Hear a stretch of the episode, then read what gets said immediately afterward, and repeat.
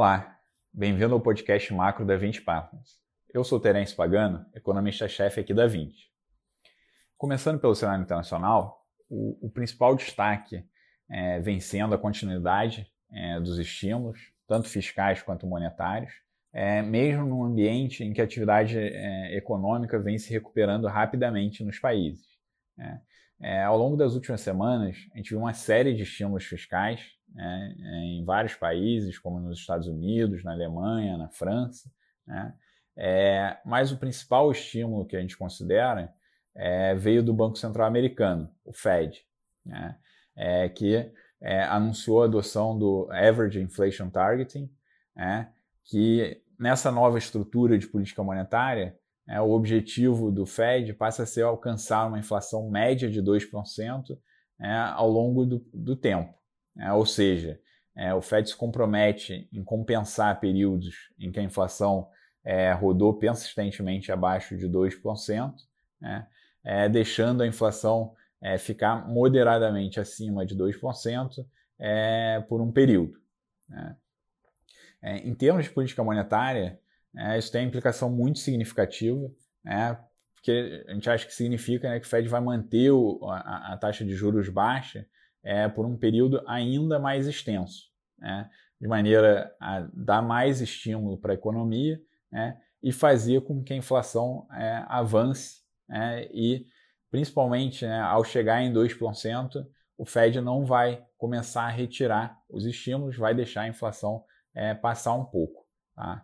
É, então, acho que né, dessa maneira a, a, a liquidez mundial é, vai se manter elevada né, por um período longo né, é, e vai continuar dando impulso para os mercados que a gente tem visto é, acontecer ao longo dos últimos meses. Tá? É, um outro ponto que merece atenção né, e que é um risco significativo para o cenário internacional favorável que a gente está vendo né, é, é, a evolução do, do coronavírus, é, principalmente em alguns países da Europa. Tá?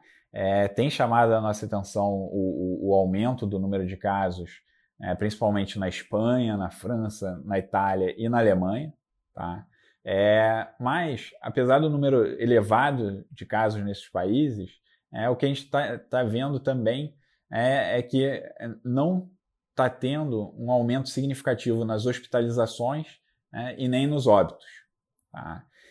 As razões disso né, pode ser devido ao aumento do número de testes agora, né, é, em comparação ao que era feito é, no início da pandemia, tá? é, como também né, pode ser devido a uma melhora nos protocolos médicos. Tá?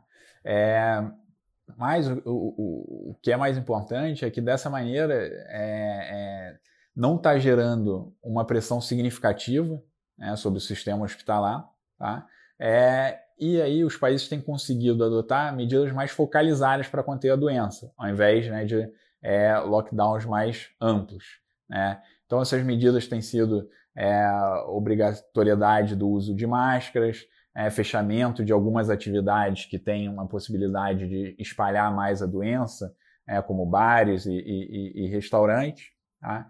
É, e essas medidas adotadas elas têm um impacto muito menor né, sobre o, o, o, ritmo de recuperação da economia.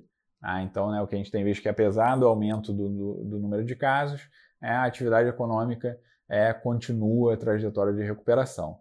Tá? É, assim, acho que a gente tem que continuar monitorando, tá? a gente tem é, é, é, monitorado essa evolução tá, do vírus, né? mas o cenário base parece ser que, que é, esse aumento de casos não vai levar a novos lockdowns significativos nas economias, né, que é, por consequência levaria a, a, a, um cenário da volta da recessão. Tá? E aí, vindo para o Brasil, né, as discussões sobre a, a, manutenção do regime fiscal têm dominado o debate, né, é, sendo esse o, o, o, principal risco que a gente vê no cenário doméstico. Tá? É, porque, né, devido à pandemia, os gastos do governo esse ano vão ser muito elevados. Né? É, a nossa estimativa é que o déficit primário deve ficar próximo a 12% do PIB. Tá? É, e isso vai ter um impacto muito significativo sobre a, a, a nossa dívida, né, que deve se aproximar ali é, para algo próximo a 95% do PIB. Né? É, só que esse aumento de endividamento né, para combater a, a pandemia, é, ele só foi possível graças à existência é, do teto de gastos, né, é, que ele serve como uma âncora né, para assegurar a sustentabilidade da dívida no médio prazo. Tá?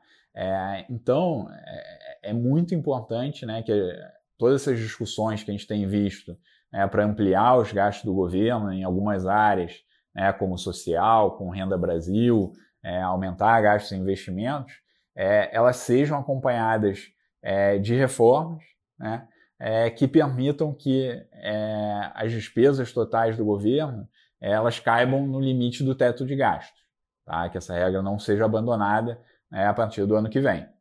Tá? É, bom, eu vou ficando por aqui. Até o nosso próximo podcast.